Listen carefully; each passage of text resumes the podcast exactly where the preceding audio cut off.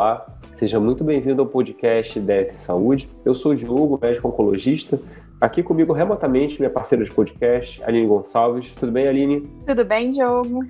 A gente tem visto, né, Aline, conversando com as pessoas ao longo do podcast, que uma coisa que parece ser marcante para a maioria das pessoas, todos, na verdade, com quem a gente conversa, que são pessoas bem-sucedidas nas suas carreiras, que parece que existe um padrão né, em relação a você ter êxito, você ser bem sucedido, não só no que tange a carreira médica, a carreira da área de saúde, mas no geral. E a gente achou legal fazer esse episódio para a gente poder avaliar se o sucesso ele é uma coisa que é fruto de sorte, ou seja, que de fato é um fator externo. É, ele é fruto de QI, e aí o QI pode ser tanto uma, uma, uma capacidade inata, quanto uma indicação, é, um, um, um, conhecimento de, que, que te indica, ou se ele é fruto de uma estratégia, ou seja, se você pode de fato ser bem sucedido, se você adotar uma estratégia e você está atento a uns detalhes específicos. É, recentemente eu estava conversando com um colega médico, né, que cujas filhas são, são estudantes de medicina, estão começando a carreira agora, e eu fazia um paralelo com os jogadores de futebol, né? Como que o jogador de futebol que é bem sucedido, ele tem que fazer uma série de, de seguir uma série de características, se dedicar a uma série de fatores que não é só jogar futebol, né, fazer gol e necessariamente, mas que se ele se dedicar a isso, ele consegue ser bem sucedido e ter uma carreira longeva. Talvez para o médico seja a mesma coisa. A gente separou alguns aspectos aqui que parecem fazer sentido, que a gente chama atenção né, para o pessoal que está começando, para o médico mais novo, que pode fazer sentido para ele, ele estar tá atento a isso para ele poder ajudar no, no, na tarefa de ser bem sucedido. A primeira delas é ter um bom relacionamento com os pares, né?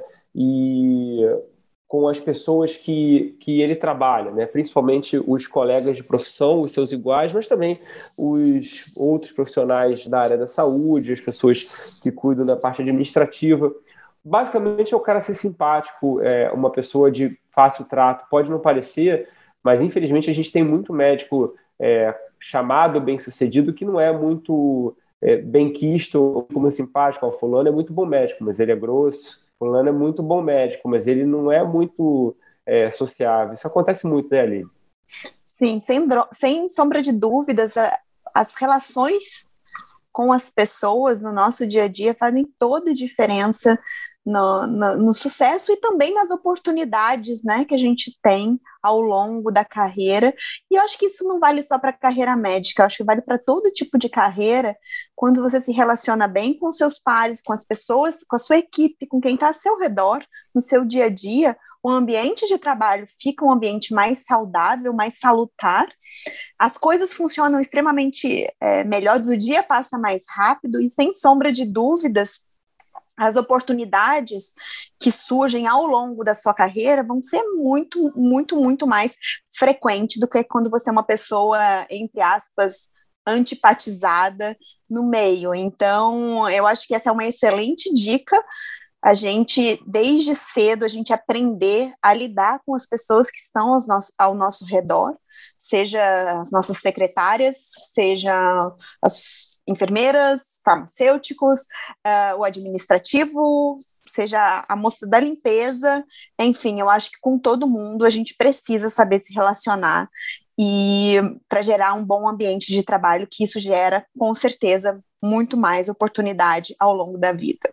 E da mesma forma que é muito importante você se relacionar com seus pares, também é muito importante você se relacionar bem, tratar bem, se comunicar bem com os pacientes, né? Que no final das contas são os nossos, o, a, muitas vezes, a atividade fim, é, é, lidar com uma pessoa, estar tá ali diante de uma pessoa, se conectar. É, infelizmente, a gente tem visto que com a ascensão, né, hoje o computador, a tela do computador se tornou talvez o, o a, a, parte mais importante da consulta para muitos médicos.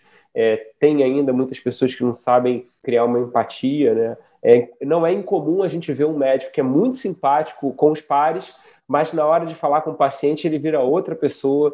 Então, ou vice-versa, né? A pessoa que trata muito bem o paciente, mas não se relaciona tão bem com os pares. Isso também tem um aspecto importante, né? É, eu acho que, no meu ponto de vista, Diogo, esse é o aspecto mais importante do médico. Do profissional, de saúde médico em si, que lida com o paciente no dia a dia.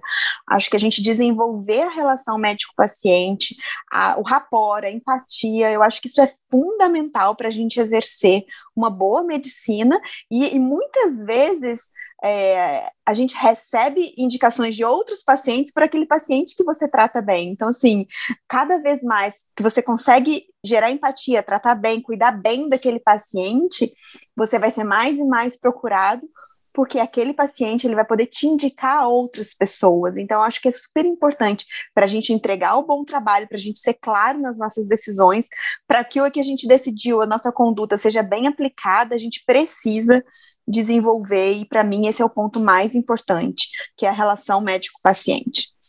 Tem uma terceira, uma terceira relação que eu acho que muitas vezes é, é mal interpretada por muitos médicos, que é o relacionamento com a indústria, né? que pode ser indústria farmacêutica relacionada a materiais, relacionada a próteses, é, muitas vezes alguns médicos né, veem esse relacionamento como um relacionamento de troca, né? Você me dá uma coisa, eu te dou outra. É, tem pessoas que não recebem bem, não tratam bem, veem os, os consultores e representantes como sendo é, pessoas que estão ali para te prestar um serviço, que você está fazendo um favor, na verdade, de dar o tempo para essas pessoas. Chamo a reflexão de quem está escutando a gente, entender que aquelas, eu tenho muitos amigos que, traba, que trabalham na indústria farmacêutica, né, amigos de infância, o, o, o pai de um grande amigo meu é, trabalhou durante muitos anos na indústria farmacêutica. Eu, cresci, na verdade, antes de fazer faculdade de medicina, com ele me contando das, das eventualmente, dos infortúnios que muitas vezes o pai dele passava é, com médicos não tão simpáticos, né? E a indústria, ela tem uma, uma capacidade muito grande, se você souber ter um relacionamento saudável, obviamente que também a gente não está falando também é, daquelas situações criminosas que a gente ouve eventualmente falar nos, nos telejornais, mas se você tiver um relacionamento saudável, isso vai te, te trazer é, benefícios. Tem a questão da, da, atualização científica, tem a questão de você poder estabelecer parcerias que sejam saudáveis. Então, e sempre lembrando, né, tem, as pessoas ali estão trabalhando, estão querendo fazer o melhor, estão querendo te ajudar, talvez, a fazer um atendimento mais adequado. Né? Isso faz sentido, né, Ali? Faz todo sentido e vale lembrar que cada vez mais o compliance das indústrias estão cada vez mais rigorosos, então isso acaba protegendo também essa relação do médico com a indústria, é, o que limita a possibilidade dessas ações mais criminosas, né? Então, assim, o, relacion, o relacionamento saudável, como o Diogo disse, com a indústria gera muitas oportunidades, sim, ao longo da carreira. Você pode dar aula para a indústria, você pode é, prestar consultoria para a indústria, e tudo isso, é, no final das contas, é, é oportunidade de trabalho para o médico, mas oportunidade também de levar conhecimento a outros médicos que não têm acesso, muitas vezes, a essas informações. Então, acho que é uma via que, com cuidado, responsabilidade, eu acho que é um relacionamento que a gente a gente tem que ter, quando, quando, o médico tiver a oportunidade de ter, eu acho que é importante aproveitar com, com muita responsabilidade, é óbvio. É.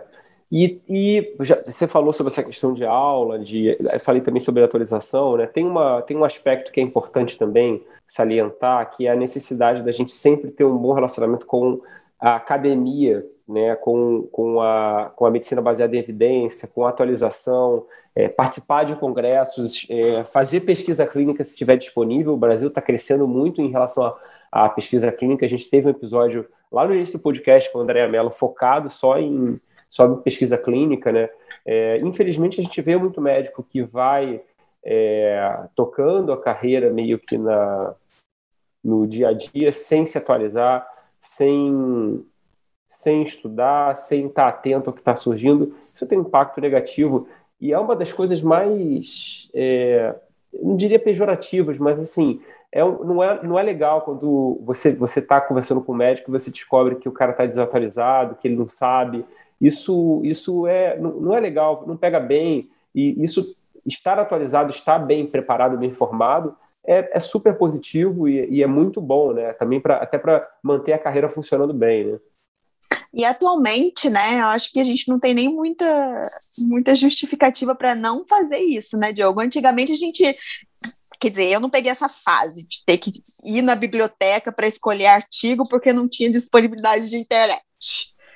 Eu peguei o comecinho, no comecinho era assim, mas ah, hoje em dia a gente joga tudo na internet, está tudo disponível, se não está disponível o artigo, já tem aulas disponíveis, tem resumos, tem guidelines, então assim, existem várias maneiras de você ter acesso à informação, informação com qualidade, com evidência científica, muitas vezes essas informações já bem mastigadinhas por algum, algum médico de referência, que estão disponíveis, seja na, na, nas mídias sociais, seja nas mídias, na, nas mídias médicas, né, nos sites das sociedades. Aqui em oncologia a gente tem a sociedade americana, tem a sociedade europeia, tem a sociedade brasileira, e nas outras especialidades a gente também tem essas informações disponíveis. Então, não é não existe mais essas barreiras, essas dificuldades de acesso à informação. Basta organizar o tempo e tirar um, um tempinho da semana ou a cada 15 dias para sentar, estudar e se atualizar, porque isso faz toda a diferença na, na carreira e na entrega do trabalho, do cuidado com os nossos pacientes. Um assunto que é talvez um pouco delicado para muitos médicos, né? O médico, o estudante de medicina, muitas vezes entra na faculdade achando que ele vai ser dono do próprio consultório, que ele vai trabalhar e vai ser um profissional autônomo e ele vai ser chefe dele mesmo. Mas a gente sabe que boa parte, se não a maioria dos médicos tem algum empregador.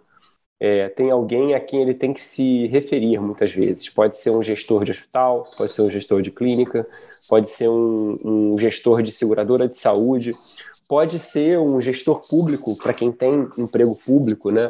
É, e, ter uma, um bom relacionamento com essas pessoas, isso traz também um, um, um aspecto positivo. Ninguém gosta do cara que é o, o, o arrumador de problema, ninguém gosta do cara que é o desagregador. As pessoas gostam daquele cara que, de alguma forma, trabalha para fazer o serviço crescer, é, que trabalha para desenvolver e tem um bom relacionamento com os seus chefes, embora a medicina, o médico muitas vezes não tenha o perfil de, de gostar de ser chefiado, mas é, falta talvez, e é importante a gente ter um pouco mais de diálogo, facilitar o diálogo com, com os gestores, com os chefes, para que eles possam exercer o trabalho deles de forma adequada. Né? Muitas vezes o, o problema não é do, do médico empregado, e sim de quem emprega, obviamente. Mas eu acho que cada vez mais a gente precisa tentar facilitar o canal de comunicação entre a, a, a hierarquia superior, né?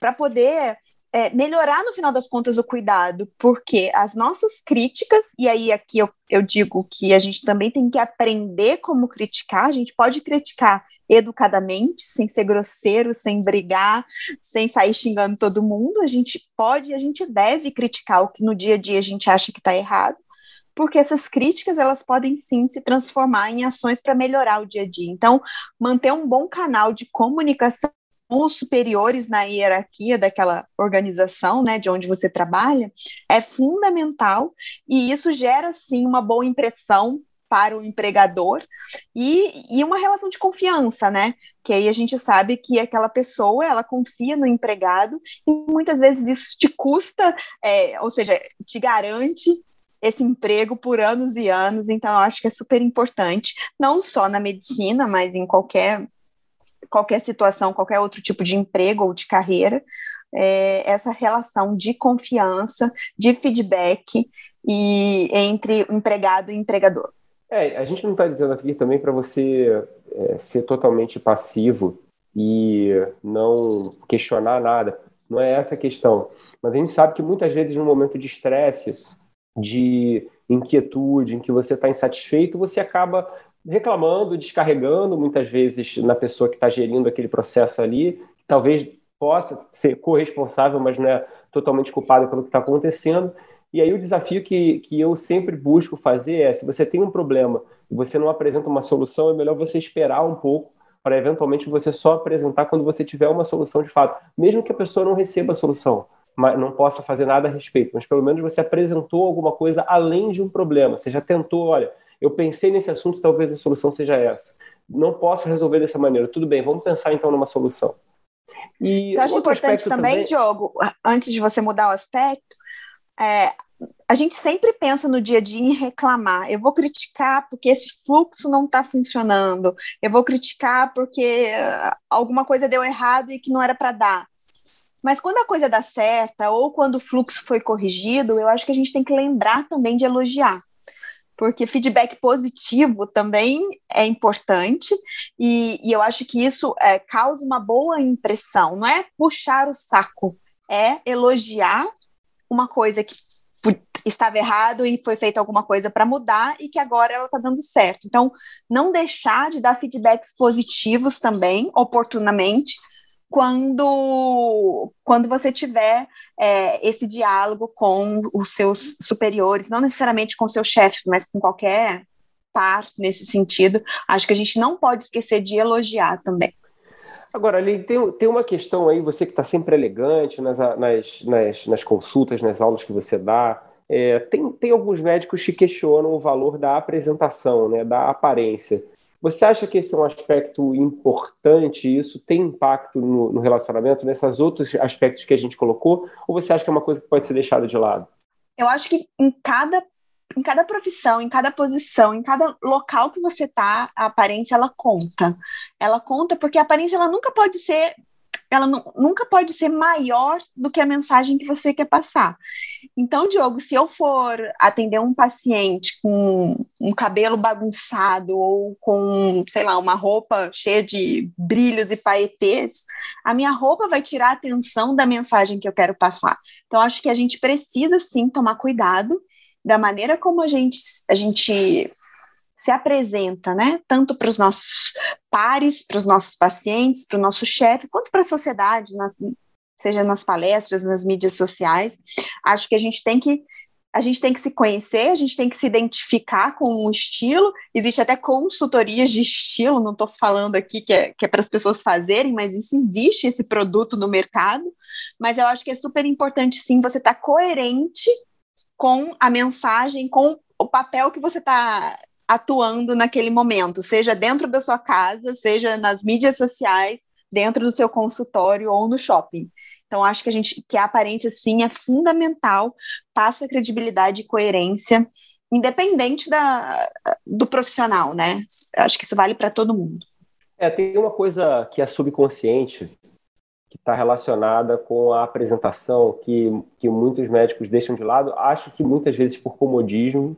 Então, todo mundo deve ter conhecido aqui um, um ou outro médico que era excelente profissional, mas que eu lembro pelo menos de dois professores que eu tive que não faziam a menor questão de ter o um mínimo de asseio pessoal. É, e embora fossem excelentes médicos, então, de fato, como você falou, Aline, você tinha que passar, você tinha que ultrapassar aquela, aquela barreira, né? E para o paciente, obviamente, é mais difícil do que para o estudante. Você ultrapassar aquela barreira para enxergar algo que está depois. E, por outro lado, é, a, o teu exterior, ele muitas vezes manifesta o que está acontecendo no teu interior, né?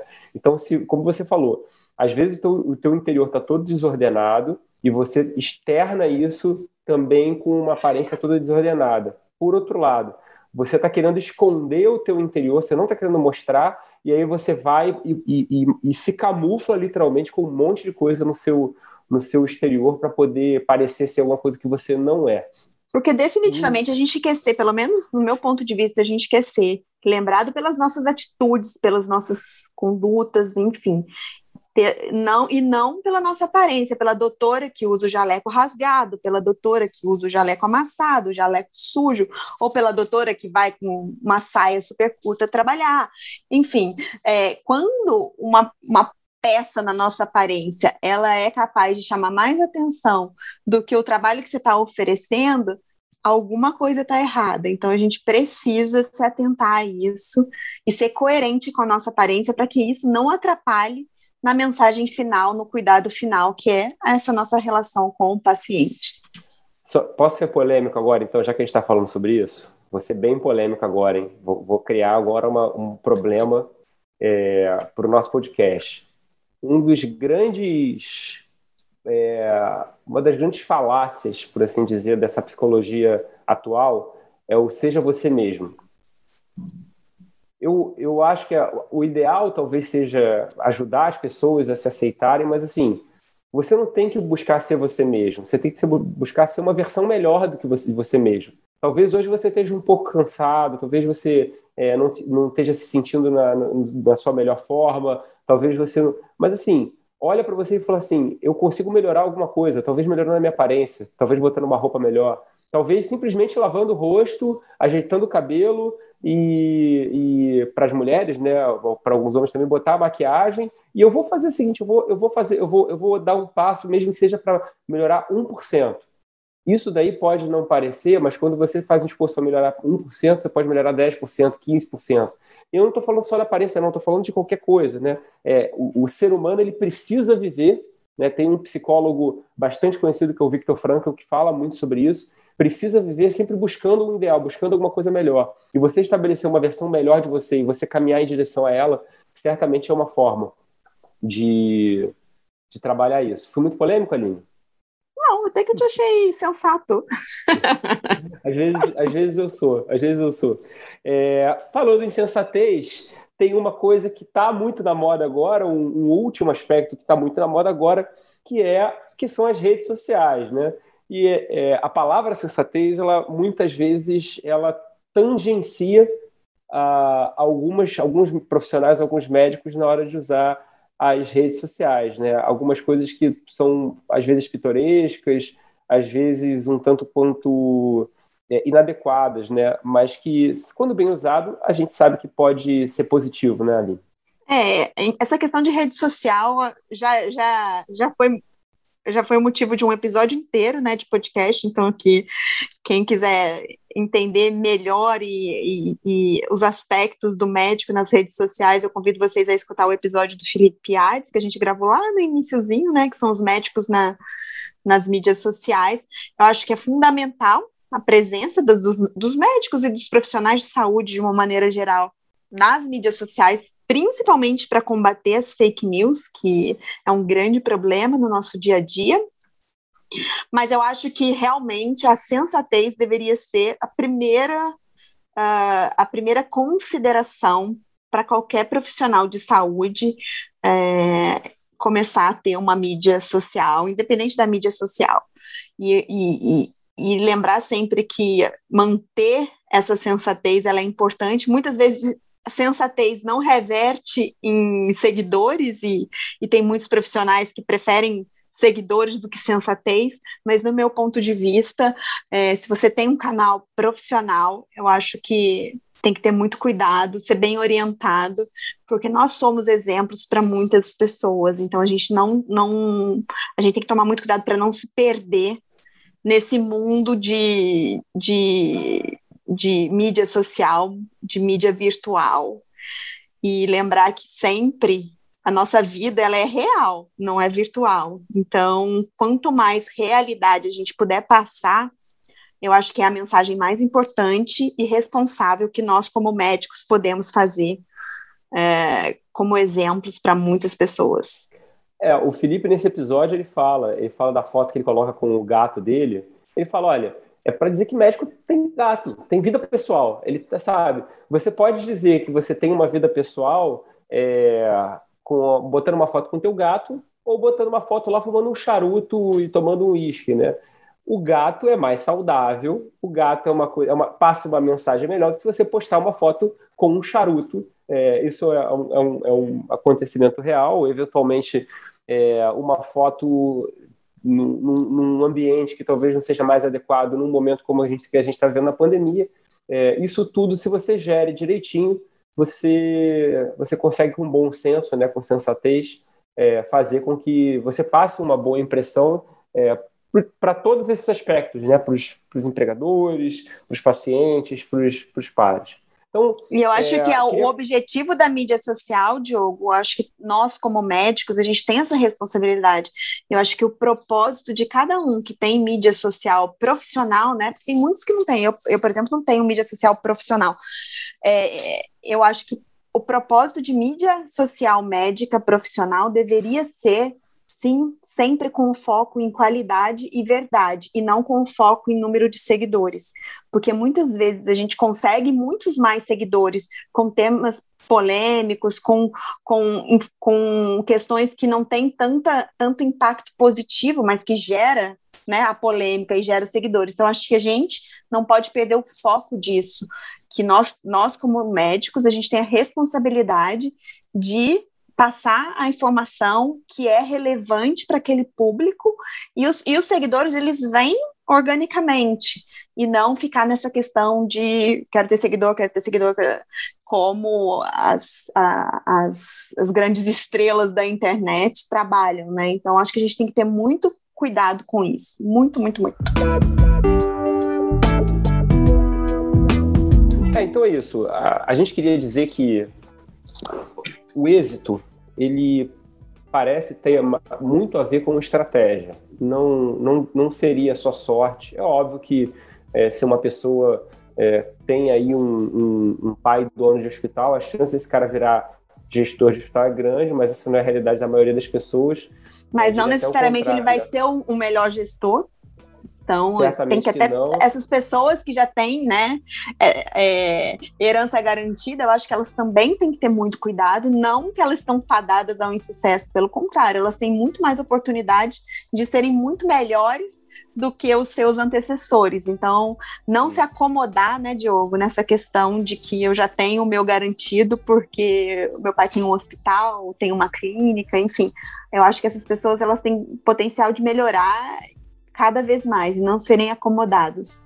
É, é isso. Assim, eu vejo sucesso como, ser, como uma estratégia. Eu, é assim que eu encaro. Você pensar a sua carreira, pensar o seu leque de talentos, ir se desenvolvendo e ter um plano. Isso tudo é estratégia. Estratégia também é você se relacionar de uma forma adequada com esses aspectos. Isso certamente tem algum, algum potencial para melhorar o teu desenvolvimento. Acho que é isso, Aline. Já, já batemos aí o, o tempo que a gente queria para o podcast. Agradeço a todos que estiveram escutando. Até uma próxima. Obrigado. Até uma próxima, pessoal. Tchau, tchau.